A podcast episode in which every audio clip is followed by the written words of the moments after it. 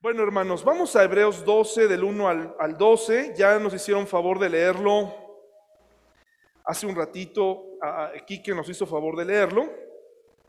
Y vamos a, vamos a, eh, disculpen la confusión si es que estoy causando un poco de confusión cuando algunos de ustedes traen la Reina Valera y traen la nueva traducción, eh, este, la nueva traducción viviente.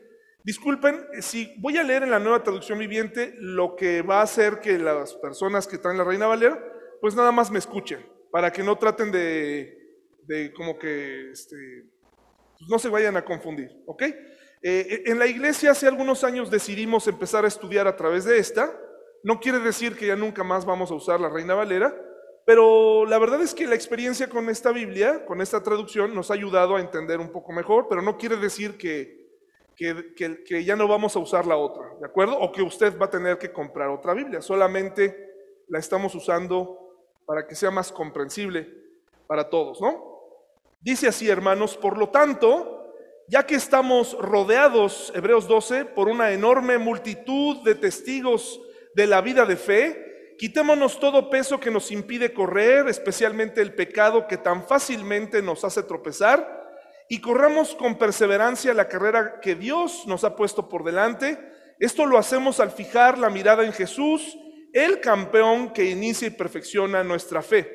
Eh, es muy bonita esta versión porque trae frases que vienen o que podemos comprender un poquito más, pero eh, la nueva traducción viviente puede llegar a tener el, error o el problema de que en el afán de hacerla muy coloquial, pone palabras así, no porque Jesús no sea un campeón, ¿verdad? Pero yo busqué si realmente por aquí había alguna palabra que nos diera a entender que el escritor, eh, sea quien haya sido, Apolo, eh, Aquila, etcétera, sea quien haya sido, eh, realmente hubiera querido poner campeón.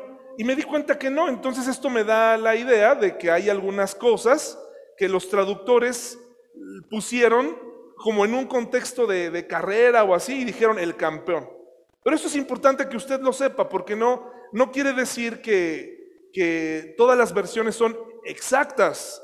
Las versiones de la Biblia vienen de vocablos muy amplios que pues, se presta a traducciones profundas. Pero en este caso sí, al menos yo no encontré una referencia a Jesús como campeón, aunque sepamos que es campeón y aunque sepamos que no está cambiando la frase, ¿estamos de acuerdo? Pero sí es importante que usted sepa que pues no existe o no había, al menos yo no encontré un rasgo que dijera en el, en el, en el griego, pues que quería que todos supiéramos que Jesús era el campeón, ¿ok? Dice, debido al gozo que le esperaba, Jesús soportó la cruz sin importarle la vergüenza que ésta representaba. Ahora está sentado en el lugar de honor junto al trono de Dios. Piensen en toda la hostilidad que soportó por parte de pecadores. Así no se cansarán ni se darán por vencidos. Después de todo, ustedes no han dado su vida en la lucha contra el pecado. ¿Acaso olvidaron las palabras de aliento con que Dios les habló a ustedes como a hijos? Él dijo, hijo mío, no tomes a la ligera la disciplina del Señor y no te des por vencido cuando te corrige, pues el Señor disciplina a los que ama y castiga a todo el que recibe como hijo. Qué interesante que de pronto nos está hablando de un tema y nos está dando unas metáforas para poder entender lo que significa la carrera cristiana y de pronto inserta la parte de la disciplina. Es muy interesante. ¿Por qué? ¿Por qué el autor, eh, pues de pronto nos está alentando y después dice, pero cuando los disciplinen, pues eh, cuidado, ¿verdad? Ahorita lo vamos a estudiar. Regresando al versículo 1, dice, por lo tanto, ya que estamos rodeados por una enorme multitud de testigos de la fe, quitémonos todo peso que nos impide correr. Dice la palabra de Dios, hermanos, que cuando una persona muere, pues ahí se acabó, es decir, eh, terrenalmente no hay ninguna referencia, excepto cuando Samuel regresa a hablar con el rey Saúl. De ahí en fuera, no hay ninguna otra referencia de que los muertos se comuniquen con nosotros. ¿Verdad? Estoy hablando desde la Biblia. Usted se va a encontrar allá afuera Hay muchas personas que te van a decir, no, ¿cómo no? Los muertos sí regresan. Eh, y la Biblia, hermanos, que es nuestra plataforma de estudio, es nuestra, nosotros creemos que es la palabra de Dios, no dice nada acerca de esto. Cuando dice que tenemos una nube de testigos, tampoco se está refiriendo a que la gente nos está observando. ¿De acuerdo? Nadie te está observando. Nadie te está viendo, es decir, tus familiares no te están viendo. Eso no quiere decir este versículo. Si usted fija aquí, si te fijas bien, dice, por lo tanto, hablando de lo que hablamos en Hebreos 11, de los llamados héroes de la fe, está diciendo ahora, después de lo que acabo de decir, de estos hombres y mujeres que murieron en su nombre, que este mundo no era digno de que pisaran esta tierra, por lo tanto, nos está dando a entender que los tengamos en mente, porque sus vidas fueron o deben ser de inspiración para nosotros. Pero eso no significa que nuestros muertos, hayan sido cristianos o no, nos estén observando. Tampoco existe una referencia bíblica que diga que nuestros muertos se conviertan en ángeles. Por mucho que nos guste consolar a alguien eh, si desafortunadamente muere un niño, decimos, hay un angelito en el cielo, ¿verdad? Si se muere alguien, es que nos está vigilando, es que, es que desde allá el abuelo está mandando la bendición, desde allá el tío, la tía te está mandando una ayuda, está cuidando. No, hermanos, no, no, eso no, no está en la Biblia, eso suena bonito, suena algo como que un humano diría, eh, en su afán de mantener esa cercanía con esa persona, pero en realidad, bíblicamente hablando, no existe tal cosa.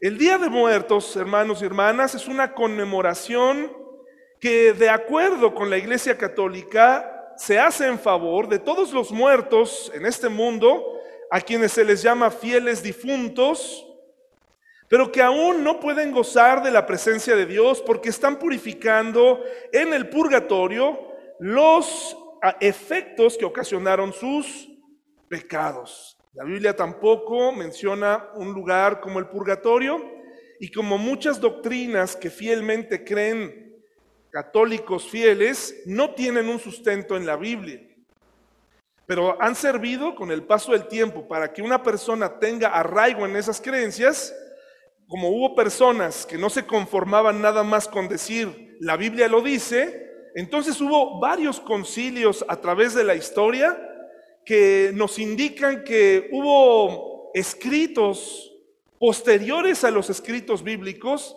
que fueron insertados en la Biblia para darle validez a ciertas creencias. Así como hace 15 días yo les explicaba de que el libro de Macabeos es un libro histórico, que es un libro que nos permite obtener una parte de esos años de silencio que hay entre Malaquías y Mateo, pues también les dije que el autor de Macabeos termina pidiendo disculpas, tratando de haber hecho, tratando de hallar comprensión en las personas, en los lectores, y dice, por si me equivoqué en algo, pues discúlpenme. Obviamente eso no puede ser inspirado por Dios. Porque Dios no va a permitir, Dios libró del error a los escritores de la Biblia y les dio seguridad para escribir. Si tú me dices, es que, pero oye, a ver David, pero eh, eh, la Biblia es perfecta en cuanto a su moralidad, porque pues ahí hay incesto, ahí hay violación, ahí hay cosas feas. Sí, pero eso no significa que Dios no haya permitido que se pudiera poner la realidad de ese mundo. Y eso no quiere decir que Dios lo autorizara. ¿De dónde sale la, autorización para que la gente celebrara o que hiciera oraciones después de la muerte? Precisamente está en Macabeos, en el libro de Macabeos 12, 43 al 46, quienes ustedes pues no, no tienen porque todas sus Biblias pues no tienen esos 13 libros, incluyendo estos dos de Macabeos. Dice el libro de Macabeos, segundo libro de Macabeos 12, 43 al 46, dice, Después de haber reunido entre sus hombres cerca de dos mil dracmas, las mandó a Jerusalén para ofrecer un sacrificio por el pecado, obrando muy hermosa y noblemente pensando en la resurrección. pues de no esperar que los soldados caídos resucitarían, habría sido superfluo y necio rogar por los muertos. Mas si consideraba que una magnífica recompensa está reservada a los que duermen piadosamente, era un pensamiento santo y piadoso. Por eso mandó hacer este sacrificio expiatorio en favor de los muertos para que quedaran liberados del pecado. Con este texto, el puro texto de Macabeos 12:46, se fundó una doctrina que dio origen al día de los fieles difuntos, al día de muertos, donde se ofrecen eh, sacrificios y sobre todo que esa tradición de orar por alguien que murió ya no sirve, hermanos. Es decir, bíblicamente no sirve, pero hoy en día es algo que todo mundo hace. En los funerales, en, en estos días, se reza por ellos para que encuentren descanso. Pero hermanos y hermanas, eso no tiene sustento en la Biblia. No sirve de nada pedir por el alma de alguien si esa persona conscientemente no tomó su decisión. Entonces, ¿qué significa esto, mis hermanos y hermanas? ¿Que el cristiano puede guardar luto? Sí. ¿Que el cristiano, cuando llegue el día de muertos, puede hacer algo? Sí, también. ¿Cómo puedes enseñarle a tus hijos algo bueno del día de muertos? Que recordar es honrar. Que no debemos olvidar a la gente que murió.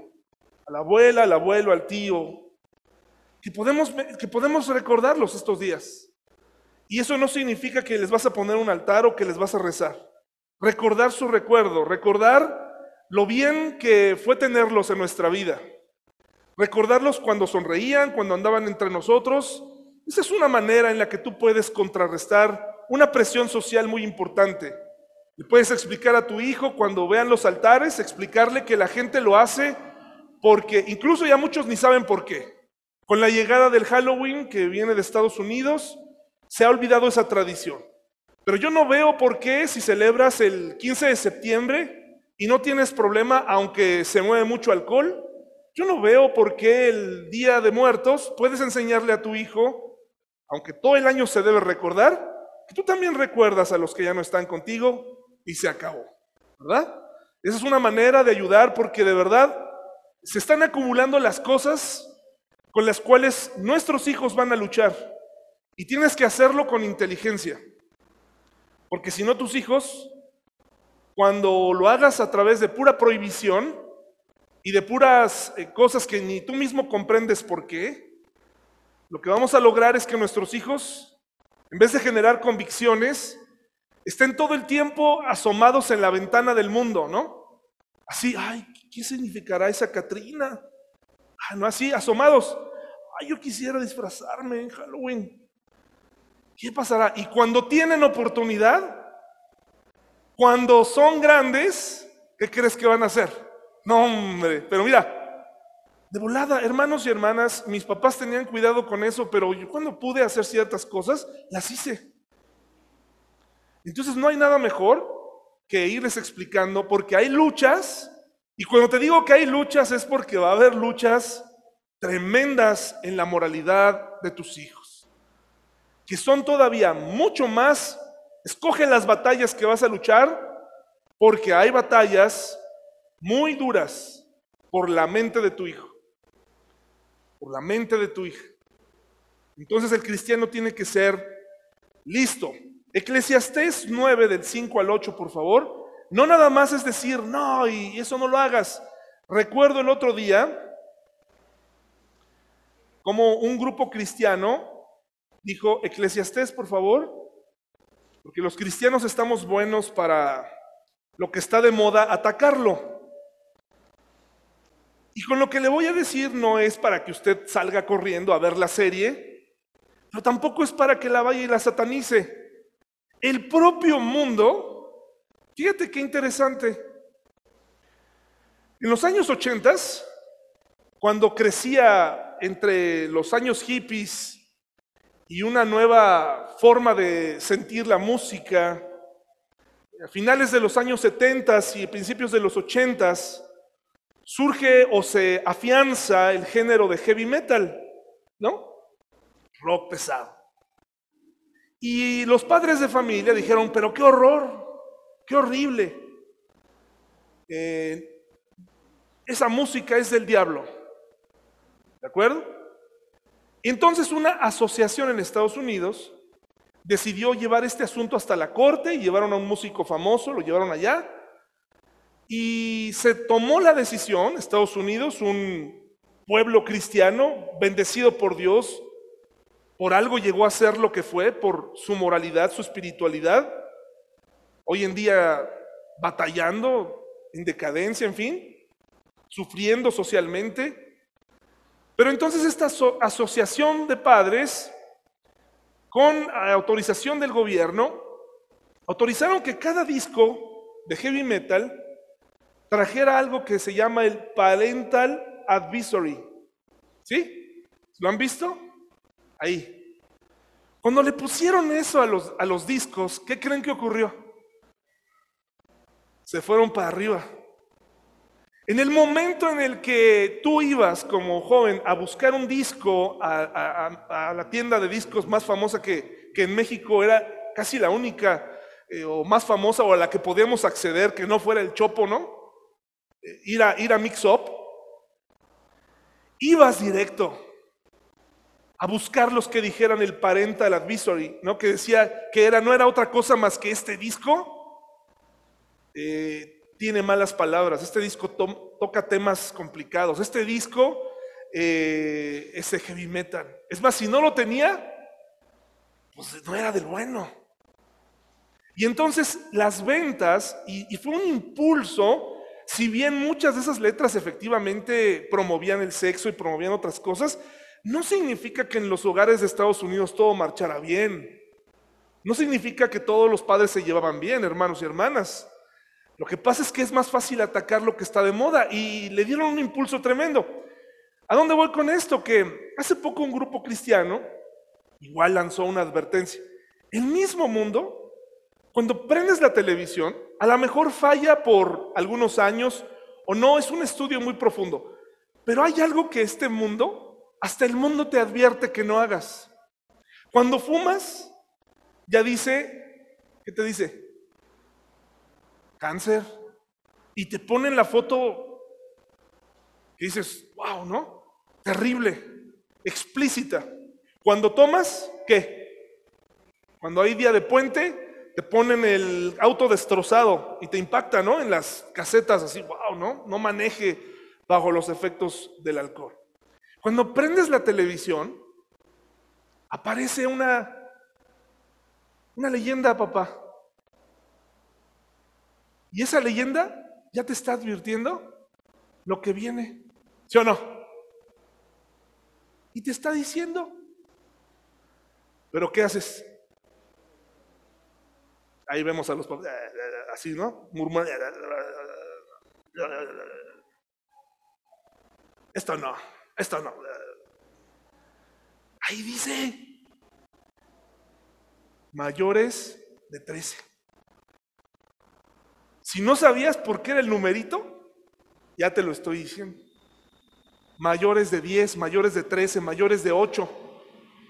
Y dice, Tocará temas sensibles de la muerte, desnudos, violencia explícita. Bueno, ya te está diciendo el propio mundo dirigido por Satanás, te está advirtiendo. ¿Y tú qué haces?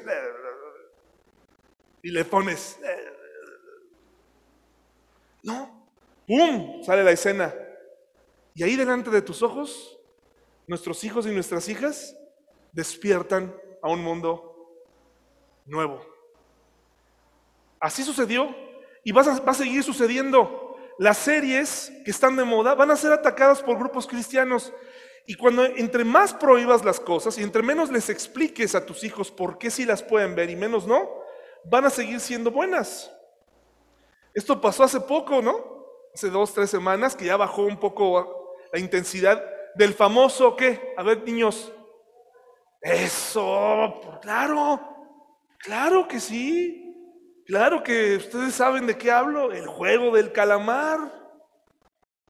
¿No? Ah, todo el mundo. El juego del calamar, hermanos y hermanas, no es para que se lancen ahorita a verlo, pero ahí te dice, cuidado. Pero las comunidades cristianas, ¿qué hacemos? Cuidado con el juego del calamar. Ahí va el mensaje del pastor. El juego del calamar incita a nuestros, y así pasa ahora, el Halloween, tradición de los druidas. Y cuidado con la calabaza, hermanos. Si, acuérdate lo que hemos dicho de estas fechas, dentro de ocho días. No seas ese vecino que apaga la luz, que no abre. No seas ese. Queremos Halloween, queremos. Y tú agarras a tu esposo.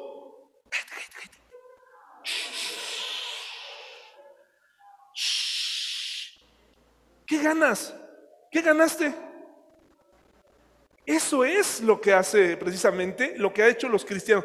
En vez de salir y ahí te van mis dulces, y ponles un mensaje a cada dulce, Jesús es luz, Jesús es vida, Dios te ama, algo que diga, ay caray, ¿por qué este tipo me está dando esto tan raro? Que se note la diferencia en la cuadra, que se note, que se note que tus hijos no están ávidos de, del mundo, que se note que no están esperando la primera oportunidad para salir. Oye, que tu hijo tiene curiosidad, ¿qué se hace esa noche? Los niños salen, piden dulces, ayúdales en su curiosidad, ayúdales. Dale los dulces desde que sales de tu casa y camina con ellos y platícales. Dales información. Pero no te escondas detrás de la puerta, eso no ayuda en nada. Por eso tenemos una sociedad tan rara y cristianos tan divididos. Pero ese no es el tema. Les dije que no iba a hablar de Halloween, pero ahí ya estoy porque así soy. Eclesiastés 9 del 5 al 8, hermanos y hermanas, dice así, 9 del 5 al 8. Los que están vivos al menos saben que un día van a morir, pero los muertos no saben nada, ya no reciben más recompensas y nadie los recuerda. Esta es una postura eh, de Salomón triste.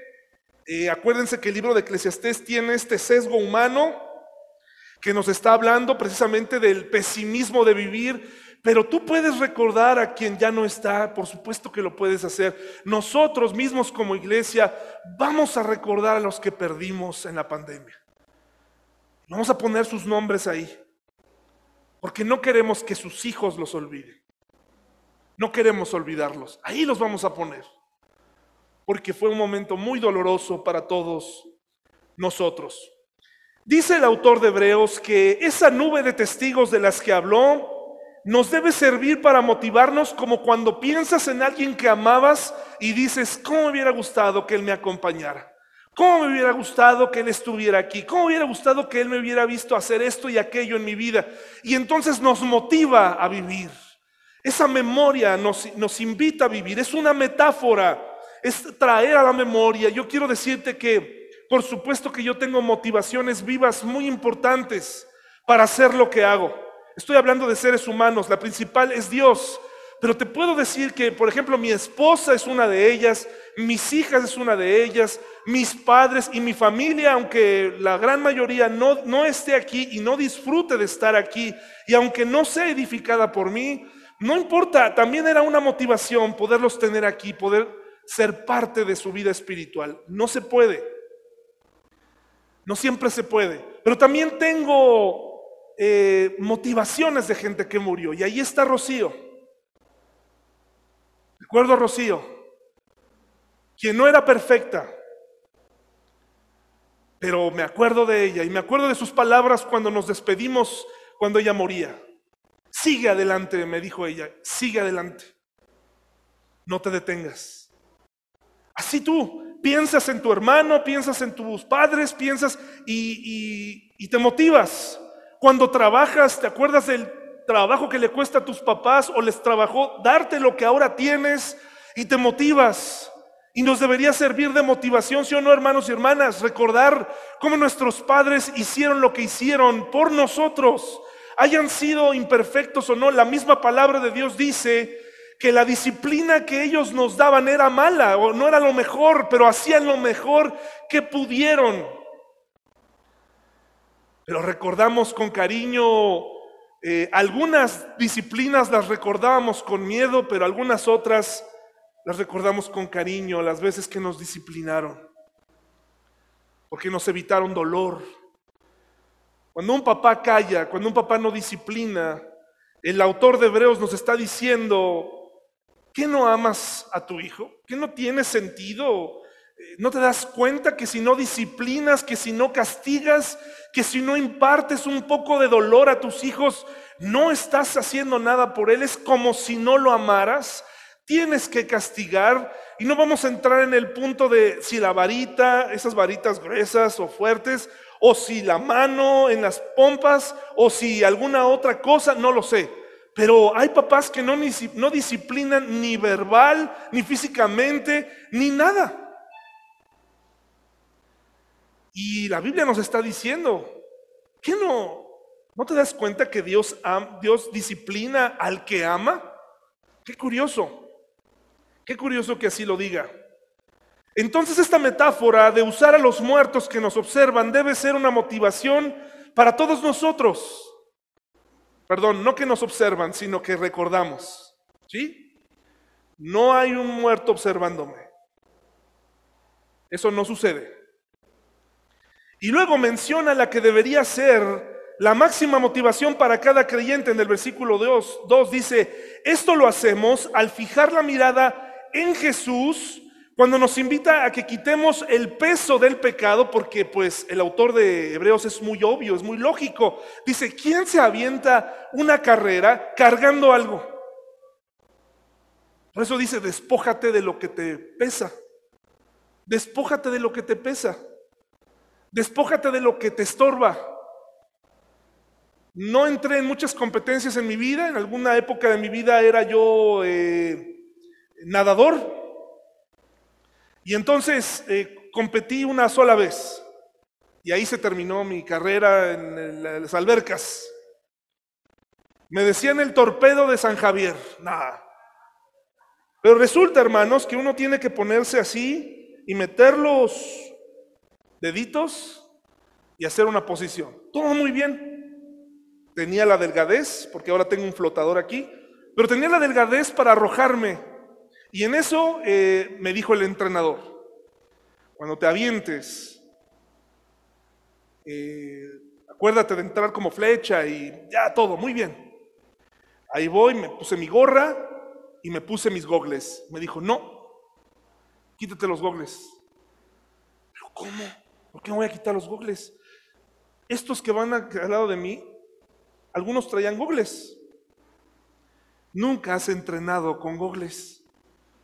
No sabes cómo entrar con los gogles. Quítate los gogles. Ah, pero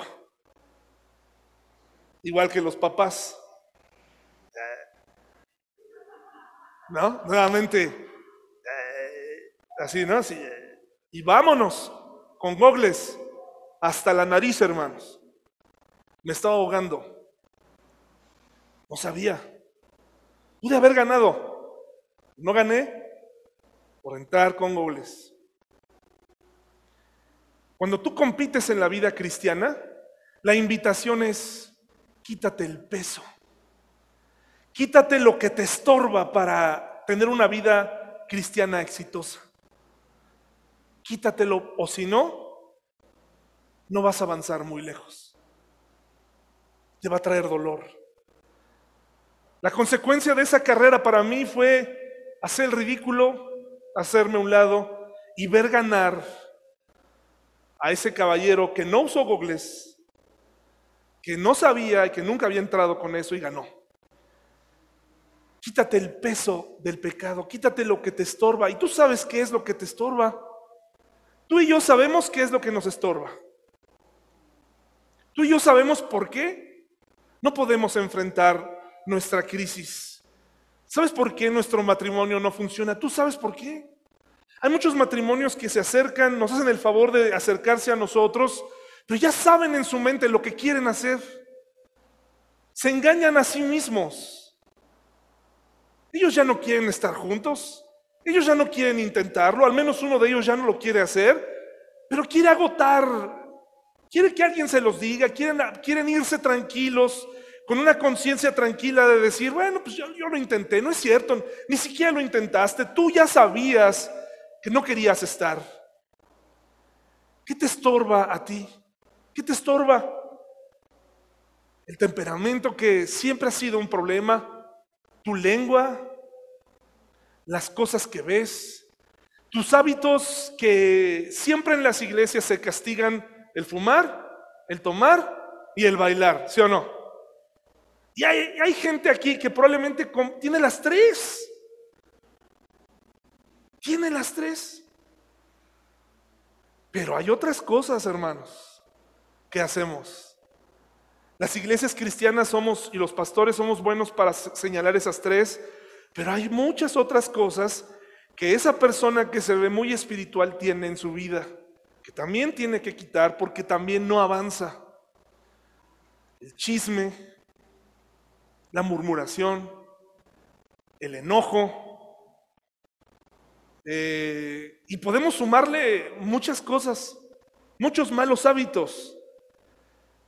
Por eso aquí nos dice, nos quitamos todo lo que nos impide correr para por fin ganar, para por fin ganar una sola vez. Y porque muchos de esos hábitos que han llegado a nuestra vida han llegado porque estamos ansiosos. En momentos de nuestra vida hemos llegado a cumplir ciertas metas. como hombres cumplimos etapas. Ya no somos esos hombres que éramos antes. Si llegaste con un poco de dinero a cierta edad te sientes contento, pero sigues sintiendo insatisfacción.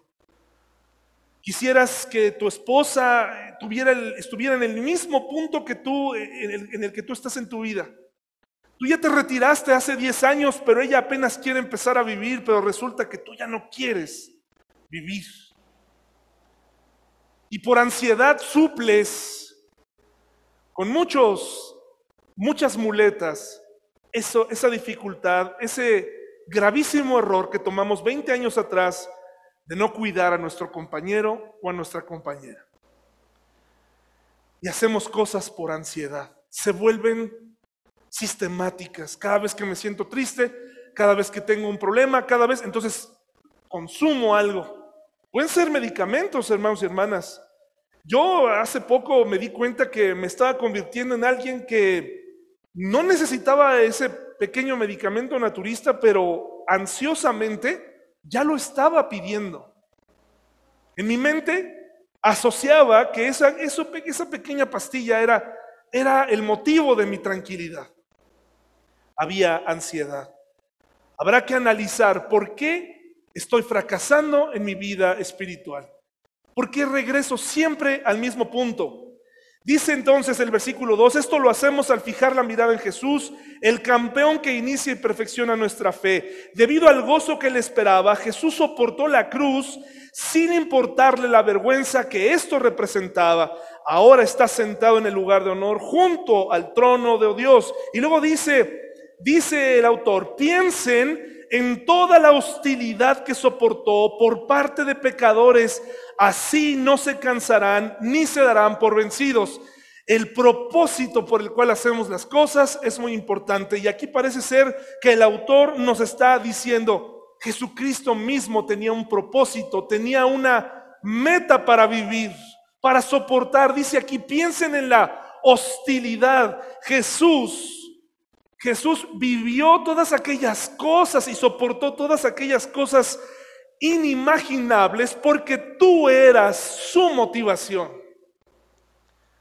Tú y yo éramos su motivación. Tú, el que tomas, tú el que te automedicas, tú el que eh, eres enojón, tú eras su motivación. Y tal vez necesitas recordarlo hoy. Tú y yo Fuimos el motivo de que Él fuera a la cruz, así como estás hoy. Él tuvo un propósito, una meta clara cuando estuvo en la disyuntiva de caminos frente a Jerusalén, donde pudo haber elegido su gloria entre su gloria y nosotros. Y él dijo, dice la palabra de Dios, que afianzó su rostro, miró hacia adelante y dijo, voy a Jerusalén porque me es necesario pasar por ahí, necesito morir, necesito cumplir y pon tu nombre ahí. Fuimos su motivación, su propósito y eso hizo que él soportara toda esa hostilidad. ¿Sabes cómo podemos nosotros soportar las dificultades de la vida teniendo un propósito para vivir? El primer propósito que debe tener un cristiano es recordar lo que Jesús hizo por nosotros. Es algo que ya se encuentra muy diluido. Si venir a la iglesia juntos y estar aquí es un recordatorio de lo que Jesús hizo por nosotros y que va a regresar, se tiene que complementar con esa historia maravillosa en la cruz y esa resurrección y saber que Él lo hizo por mí. Eso le da un peso tremendo. Y una vez que pienso en eso como motivación central, entonces también puedo tener otras motivaciones. ¿Qué te parece hacer y tener una vida cristiana correcta por mis hijos, por ejemplo? Primero Dios, primero Jesús, primero, pero también se vale vivir una vida cristiana que honre a mis padres, ¿sí o no? Un motivo de motivación. Hay días donde no queremos ser cristianos. Porque ser cristianos, como lo vimos hace 15 días, tiene un precio. Ser cristiano no es popular. Ser cristiano no nos hace encajar en los trabajos. Ser cristiano sí reduce los ingresos cuando tienes que decirle a alguien, yo no voy a participar de eso. Y no todo es tristeza, hay gozo. Cuando tienes un propósito para vivir, eres capaz de resistir cualquier hostilidad. No hay nada peor que perder el porqué de vivir. Decía, citado y retomado por Víctor Frank, citando a Nietzsche, decía, aquel que tiene un porqué para vivir puede soportar casi cualquier cómo un porqué para vivir. Es que no quiero ser cristiano, es que me cuesta trabajo, es que ando frío, es que estoy triste, es que ¿por qué Dios permitió esto? ¿Por qué Dios permitió aquello? ¿Por qué? Y así empezamos. Recuerda cuál es el propósito que debes tener. Puesta la mirada en Jesús, dice la reina Valera, el autor y consumador de la fe. Gracias a Él tenemos lo que tenemos. Y después de eso, podemos ponerlo en este orden a la inversa, recordar esta nube de testigos por los cuales también vale la pena vivir. Muertos y vivos, pensar que mi padre, mi madre, mis hijos tienen que verme vivir una vida victoriosa para demostrarle a este mundo que se puede. No importa que afuera se esté cayendo a pedazos la moralidad, que se esté cayendo a pedazos la ética o que los hombres y las mujeres hayan perdido el valor de la palabra o el compromiso. Si nosotros como padres nos mantenemos firmes, si yo como pastor me mantengo firme, puedo inspirar a algunos que otros, pero más tú como papá que convives con ellos todos los días. Pero hay cristianos que ya no tienen razones para vivir. Quieren, hay cristianos que tienen deseo de cerrar el capítulo en su vida y creen que cambiarse de iglesia es cerrar un capítulo en la vida y después entrar a otro capítulo nuevo. Y en parte es muy válido, hermanos y hermanas, es muy válido buscar una iglesia donde puedas crecer.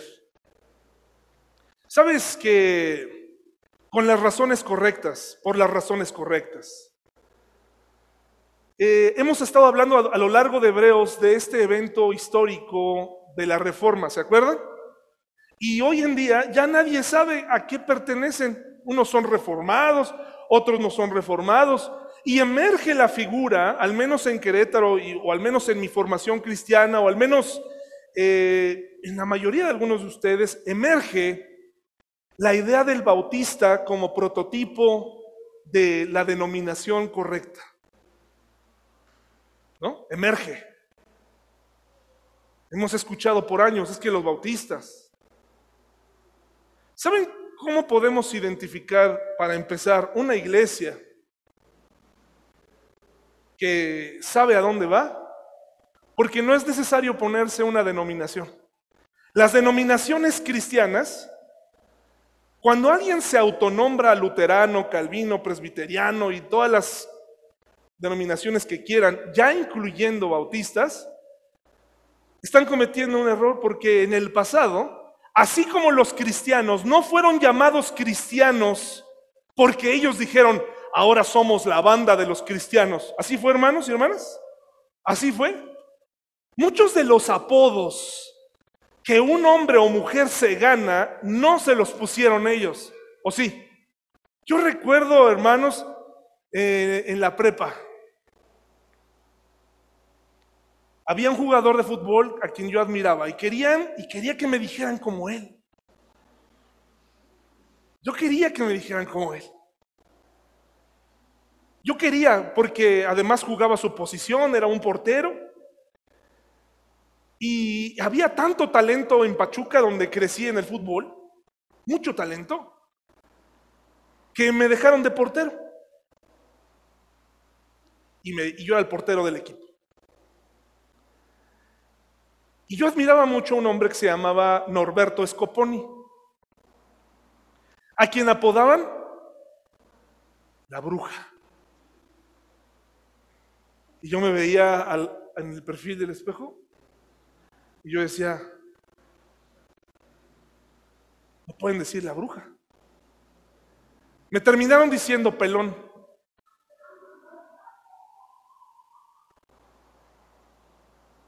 Porque aprendí que el apodo no te lo pones tú. Años más tarde, viendo una película muy famosa, que admiré mucho a ese hombre, quería que me dijeran Espartaco.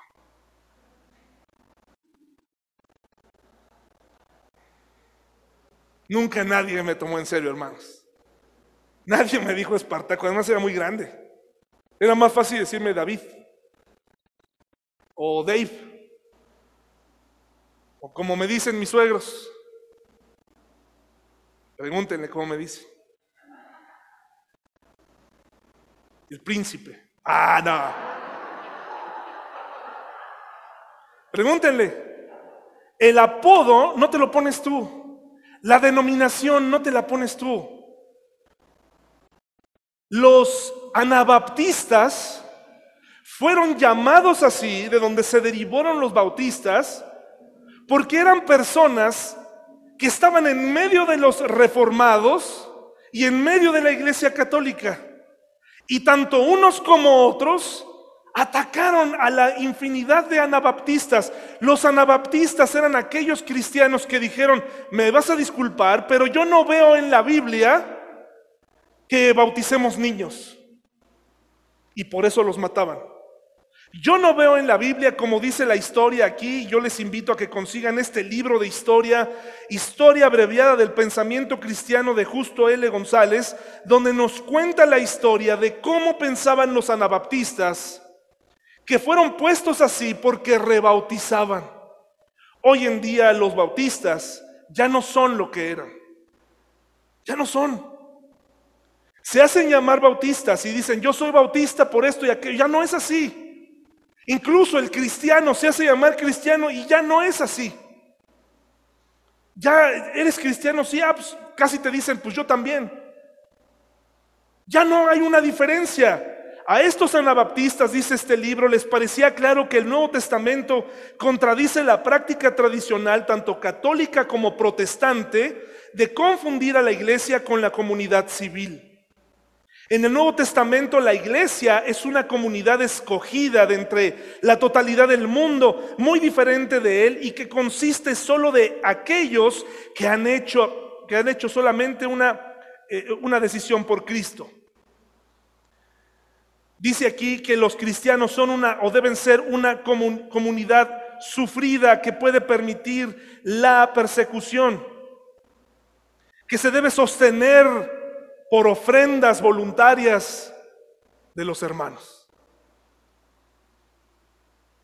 De ahí vienen los anabautistas, nada más que ya ahí se les olvidó esto de las ofrendas voluntarias.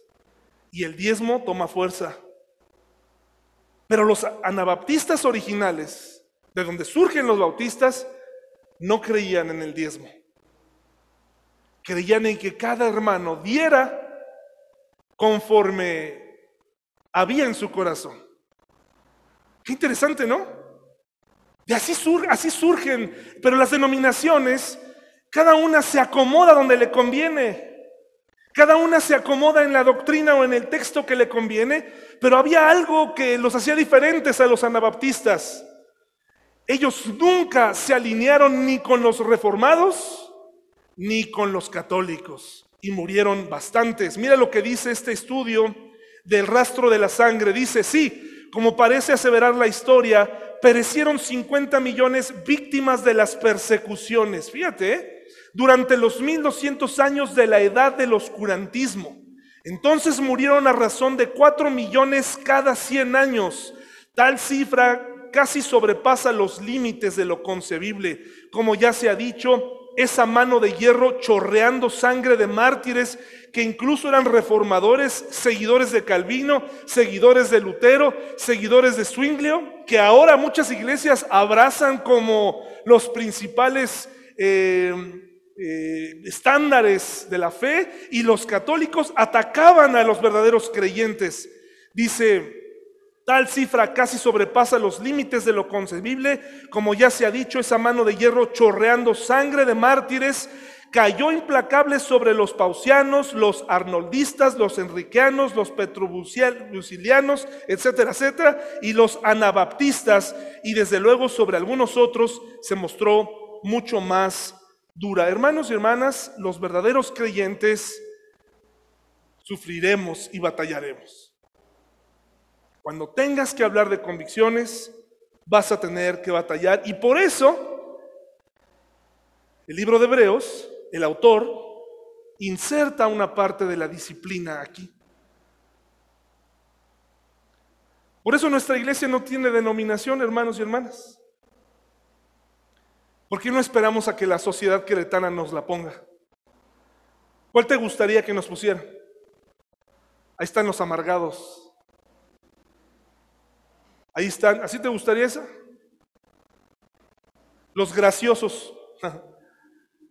¿Qué te parece que nos dijeran los amorosos, los perdonadores? ¿Qué te pareciera que allá afuera la sociedad nos ponga el mote y no nosotros? ¿Qué te parecería que no fuera necesario poner ningún tipo de denominación para no tener que estar quedando bien con unos y con otros porque por historia los verdaderos creyentes no tienen ni, poder, ni por qué quedar bien con los católicos, ni con los cristianos, ni con el propio gobierno. Los anabaptistas creían que había una separación y que cuando llegara el momento de la resistencia civil, la iglesia cristiana tendría que ser capaz de morir porque su motivación, se supone, sería Cristo. Sería su propia familia, su iglesia su comunidad. Por eso pertenecer a la iglesia no es cosa fácil. Hoy en día se hace parecer fácil. Llego, me siento, me voy rápido, no participo, no convivo, no como, no, no como con ellos, no los conozco, no sé ni quiénes son. Pero pertenecer a una comunidad de fe como la que queremos formar aquí, te va a tomar más tiempo. Es un llamado en serio. Y el autor de Hebreos nos dice, hermanos, versículo 5, desde el versículo 4 de Hebreos 12, dice, después de todo, ustedes aún no han dado su vida en la lucha contra el pecado, es decir, no había llegado la hostilidad a matarlos todavía a estos hombres. ¿Acaso olvidaron las palabras de aliento con que Dios les habló a ustedes como a hijos? Él dijo, Hijo mío, no tomes a la ligera la disciplina del Señor y no te des por vencido cuando te corrige. Pues el Señor disciplina a los que ama y castiga a todo el que recibe como hijo. Al soportar esta disciplina divina, recuerden que Dios los trata como a sus propios hijos. ¿Acaso alguien oyó hablar de un hijo que nunca fue disciplinado por su padre? Qué bueno que no nos preguntaron esto en estas épocas, ¿verdad? Porque le hubiéramos dicho ahí, pues yo sí he escuchado a algunos. Si Dios no los disciplina a ustedes como lo hace con todos sus hijos, quiere decir que ustedes no son verdaderamente sus hijos, sino ilegítimos. Entonces dice que la disciplina está relacionada al creyente. Hay momentos en la vida, hermanos y hermanas, donde yo no les deseo disciplina. Yo no les deseo disciplina. Durante una temporada en mi vida me convertí en un predicador de disciplina, o sea, repartidor de disciplina. Cuidadito con jugar con Dios, gritaba yo. Con Dios no se juega y me gustaba mucho decir eso. Hasta que empecé a experimentar la disciplina de Dios. Empiezas a vivir ciertas cosas. Dios no disciplina siempre con la muerte. Disciplina en los negocios. Disciplina en el cuerpo, disciplina a través de otro ser querido. ¿Por qué tiene que, qué tiene que ver la disciplina si nos está alentando a seguir adelante? Porque muchas veces la persecución era la única manera de despertar a un pueblo dormido. Recuerde que estos hebreos se les está exhortando. Había un grupo de estos destinatarios que creía en Jesús. Había otro que creía pero seguía haciendo sacrificios de ley. Y había otro grupo que no creía. Por eso está diciendo aquí, si realmente crees, voy a permitir la disciplina en tu vida. Voy a permitir, esa va a ser nuestra manera de comunicarnos, a través de la disciplina. ¿Te ha pasado que a veces oras y parece que pediste lo contrario? ¿Te ha pasado que a veces sientes que Dios no escucha? ¿Te ha tocado ver momentos, ser consciente de momentos que están viviendo tus familiares? ¿Los observas? ¿Ves su sufrimiento? Le preguntas a Dios por qué. Es una manera de Dios de disciplinar. Es una manera de Dios de decirte, tienes que despertar. Tienes que recobrar el motivo en tu vida para vivir. Fuiste llamado, fuiste rescatado, fuiste, se pagó un precio por ti y ahora estás sentado sin ganas de vivir, regresando a tus viejos malos hábitos. Incluso ahora los has perfeccionado. te has olvidado de Dios, te has olvidado de tu relación, ya no te importa ni siquiera ser un ejemplo para los que te rodean. Te has rendido. Por eso Dios permite la disciplina. Me pregunto por qué Dios no, por qué Dios no protegía a estos hombres, por qué Dios no mandó cerrar la boca de los, el hocico de los leones en el Coliseo romano. ¿Por qué no lo hizo como cuando lo hizo? Yo sé que Dios lo podía hacer porque Dios lo hizo muchas veces en el pasado que no están registradas, pero sobre todo tenemos una con leones hambrientos, al menos 15 leones que había en un foso, por lo menos en la vida de Daniel, fueron todos apaciguados.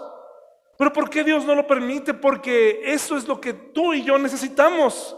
A veces Dios permite esa persecución y ese problema. Y en este momento de la historia se necesitaba que estos hebreos dormidos y que estos hebreos despertaran. Y por eso vino, tenían que tomar una decisión. La disciplina de Dios nos lleva a tomar decisiones. O regresas o te endureces. O continúas o te detienes. La disciplina de Dios nos lleva a ese punto. Es dolorosa, es triste, no se la deseo a nadie, pero a la vez es motivo de gozo saber, es el consuelo que nos da, nos dice, bueno, es que es normal. Dios disciplina a quien ama. Dios disciplina a quien ama. ¿Por qué tan duro? Hay un libro que les recomiendo, tal vez el mejor que tiene este autor. Ya no lo hace. Ya no lo publican. En el Yunque de Max Lucado. Ya no lo venden. Fue su primer libro. Max Lucado ahora escribe, a mi modo de verlo, muy bonito, pero es como el Paolo Coelho de los cristianos. Y escribe este libro en el yunque. Y dice que él en una ilustración nos pone en el yunque donde se elabora y donde se forja en el fuego la vida de una persona. Ahí, hierro contra hierro se aguza. Vamos a terminar, hermanos. Dice el versículo 11, ninguna disciplina, sea la que sea, incluso la persecución como disciplina, resulta agradable a la hora de recibirla. Al contrario, es dolorosa, lo comprende el escritor. Pero después produce la apacible cosecha de una vida recta para los que han sido entrenados por ella. Hermanos y hermanas, yo no sé, creo que sí, más bien sí lo sé, pero aquel momento reciente que nos tocó vivir a mi esposa y a mí, para mí fue una disciplina de Dios. El ver ese escenario y todas las posibilidades, sí fue una disciplina de Dios para mí. Me hizo pensar, me hizo valorar, me hizo reaccionar al hecho de no te puedes parar el domingo a decir cualquier cosa.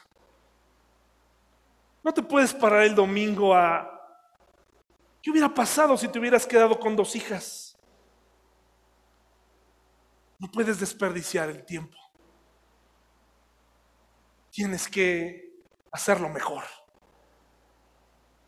No solamente aquí, sino en la vida. Si tú estás pasando un momento complicado, puede ser una prueba, puede ser una disciplina, lo importante es analizarla, preguntarle a Dios. Y con el tiempo vas diciendo, sí, sí fue una disciplina para mí. Tenía un tiempo haciéndome el chistoso, confiando en, en mí, confiando en mis fuerzas. Por eso no es agradable estar en la disciplina de Dios. Por lo tanto, dice aquí, versículo 12, y aquí terminamos, renueven las fuerzas de sus manos cansadas y fortalezcan sus rodillas debilitadas. Y mira qué interesante, el autor de Hebreos te pasa la bolita a ti, no dice pídanle a Dios, pídele a Dios, como a veces le echamos la culpa a Dios. Hermanos, oren por mí, para que sea más obediente. No, hermano, no, no, no, no, no. No, no, no, eso no. Pídanle a Dios por mí para que tenga más fe. No, hermano, no, no, no. Eso es asunto tuyo. Tu vida espiritual depende de ti. Por eso el autor de Hebreos dice, tracen un camino recto para sus pies. Así como has trazado hasta ahora un camino no recto, ahora te da la oportunidad a ti y a mí para decir, quiero un camino recto. Es mucho pedir. Es mucho pedir para ti crear un camino recto para tu esposa, un camino recto para tus hijos, un camino que no se desvíe. Es mucho pedir. Puede ser, pero hay un pasaje hermoso en Mateo unas palabras preciosas de Jesús que dice, venid a mí todos los que estéis trabajados y cansados y yo y cargados y yo os haré descansar. Él quiere caminar con nosotros. Dice, toma mi yugo para que no te vayas chueco, para que al fin puedas ir derecho.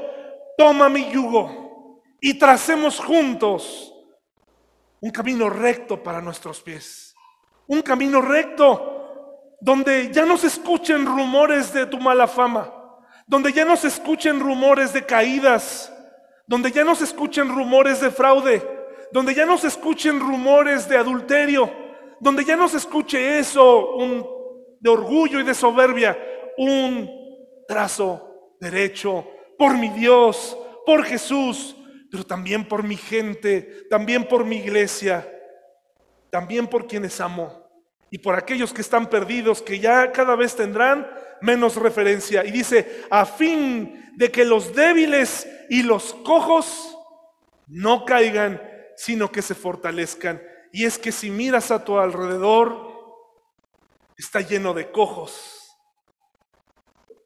Está lleno de cojos. Está lleno de gente lastimada. Y tú eres su única referencia. Nuestros hijos crecen Y resulta que tú también estás cojo. ¿Quién en la familia se decide a tomar un camino recto?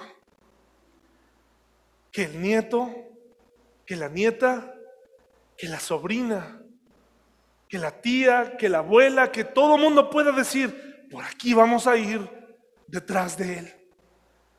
Porque sabes que la gente nos sigue.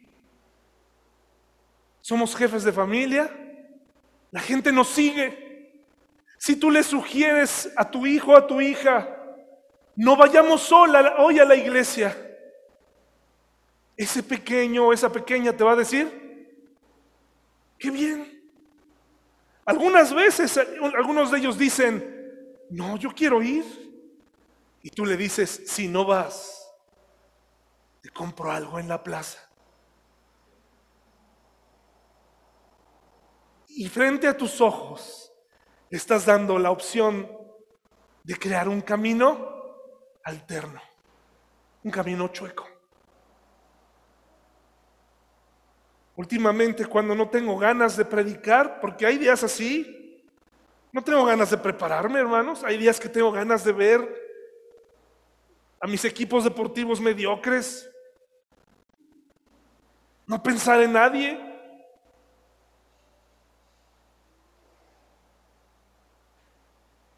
Pero me acuerdo de mi hija. Por alguna razón, ella piensa que el pastor manda en la iglesia. Así me lo dice, ¿no? Y le aclaro de una vez, si es que está despierta, que el pastor no manda, el pastor debe servir. Pero uno tiene que fijar un camino derecho. Donde no tenga tiempo de... Es que mi papá no va a regresar hoy. Se enamoró de otra persona. Mi papá se va a matar porque está borracho. Vivir una vida recta no es sencillo, hermanos. Yo no la tengo. Pero aquí nos invita, despójate de todo lo que impide y fórjate un camino derecho, un camino, trázate. Por aquí nos vamos con la puesta mirada en Jesús, aquí la mirada a Jesús, mi mirada puesta en Jesús, hacia allá voy. Me voy a encontrar muchas tentaciones, muchas opciones, pero mis nietos, mis sobrinos, mis hijos, mi esposa, vale la pena para recibir la misma respuesta que Jesús recibió de su Padre. Un día vas a estar sentado aquí. Y aunque yo no voy a sentarme junto a Dios, ni mucho menos, pero sí lo vamos a poder ver.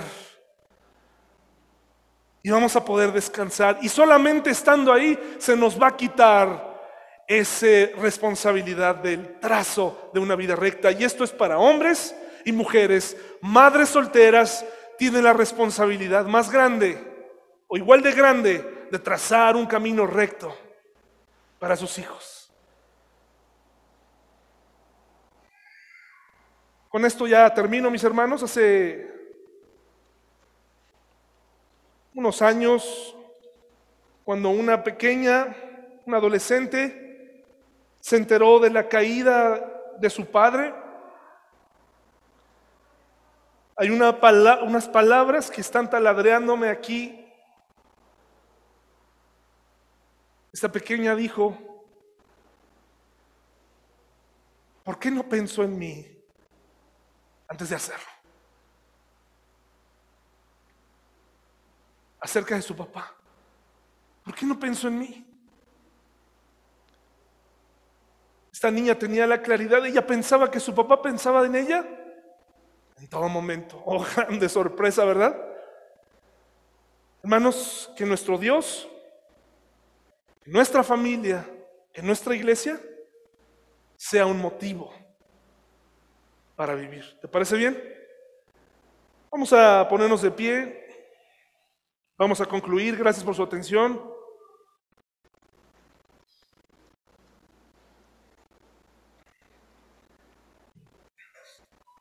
No mencioné a mi hija Reika, no porque se me olvide o porque no la cuente, solamente no me gusta pensar en una doble carga todavía, hermanos.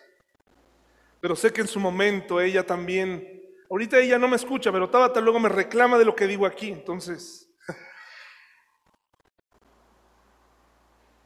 La invitación, porque aquí no hacemos invitación a pasar, es un asunto personal, es un asunto de decidir. Fácil, trazarme una vida recta, con ayuda de Dios. Para eso estamos aquí también, ¿no? Si miras a tu alrededor, no está aquí lleno de gente perfecta, estamos aquí con gente que también debería tener este anhelo de decir, quiero trazarme una vida recta. Y nos podemos ayudar, ¿no, hermanos? ¿Me van a ayudar a mí, hermanos, para trazarme una vida recta? ¿Para exigir de mí una vida recta, una vida que no se desvíe? Y yo estoy aquí para ayudarles a ustedes también. Así que esa es la invitación para ti. Si te trazaste esto, no me lo digas a mí. No queremos verlo ahorita, porque muchos por compromiso lo van a hacer, no lo queremos hacer. ¿Qué te parece si se lo dices a tu esposa? No ahorita. Hoy antes de dormir. ¿Qué te parece si llamas a tus hijos, tus padres, y en vez de terminar la noche con una balacera en la televisión, llamas a tu esposa, a tu esposo, tus hijos, si no viven contigo, si vives solo, llámale a alguien y dile, yo me he decidido a trazar una vida recta. Ayúdame. ¿Qué te parece? ¿Está bien? Vamos ahora, hermanos. Señor.